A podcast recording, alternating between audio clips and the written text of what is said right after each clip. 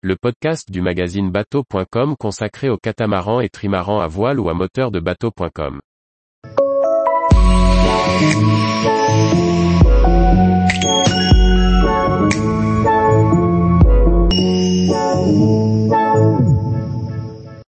Lagoon 42, pourquoi ont-ils choisi ce catamaran pour vivre à bord? Par Julie Leveugle. Après 30 ans d'activité, Alain et Fabiola ont l'opportunité de vendre leur entreprise. Ils font alors le choix d'acheter un catamaran, qui leur donnera envie de passer à la vie nomade. Après plus de 6 ans de vie à bord autour du monde, ils nous présentent leur bateau, ses avantages et inconvénients.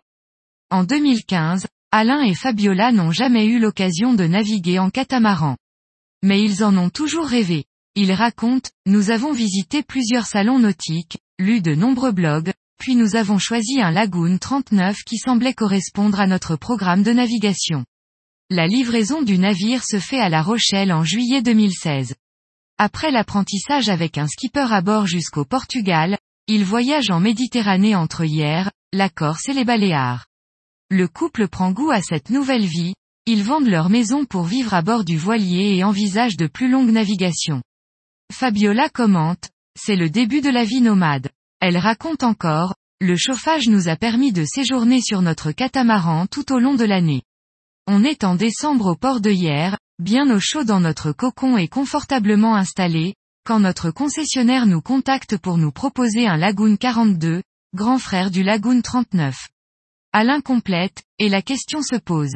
Car initialement, le Lagoon 42 nous avait vraiment conquis, mais nous n'étions pas prêts à un bateau d'une telle taille sans expérience. Le couple vend donc, non sans regret, son premier catamaran.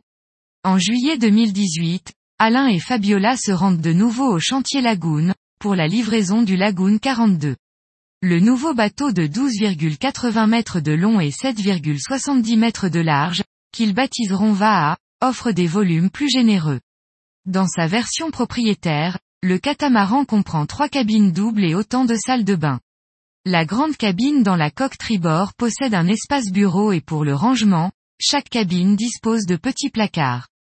Pour être aussi confortablement installé qu'à la maison, Alain et Fabiola font mettre en place un chauffage Webasto à air pulsé, une machine à laver, un congélateur, deux frigos, un four, un micro-ondes et un téléviseur.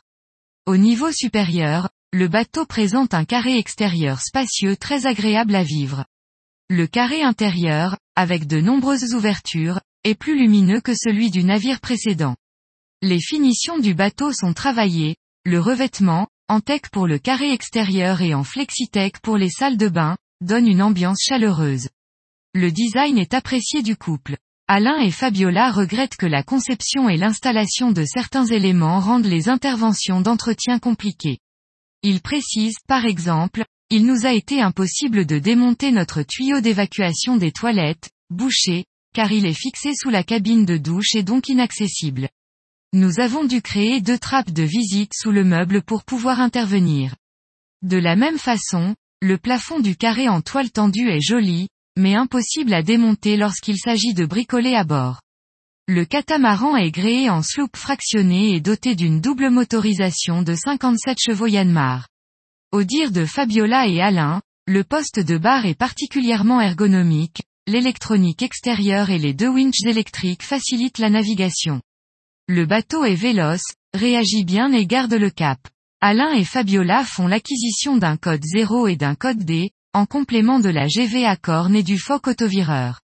Après coup, ils se rendent compte que le rail du foc autovireur a été mal pensé, et qu'une intervention extérieure est obligatoire en cas de virement.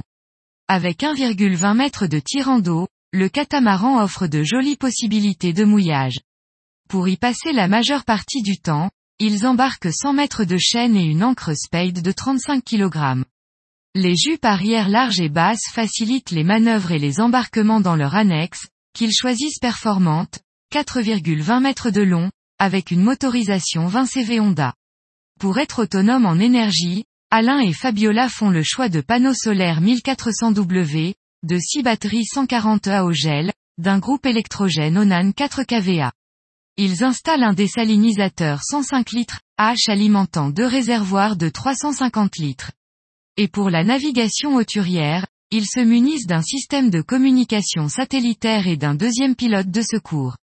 Fin octobre 2019, après une année de navigation en Méditerranée, Alain et Fabiola sont prêts à prendre le large et appareil pour les Antilles. Ils passeront un an dans l'arc antillais, puis continueront la route jusqu'en Polynésie, via la Colombie et le canal de Panama. En six ans de navigation, ils parcourront à bord de va à 25 000 milles nautiques, rythmés de belles rencontres. Aujourd'hui l'aventure continue pour eux. Tous les jours, retrouvez l'actualité nautique sur le site bateau.com. Et n'oubliez pas de laisser 5 étoiles sur votre logiciel de podcast.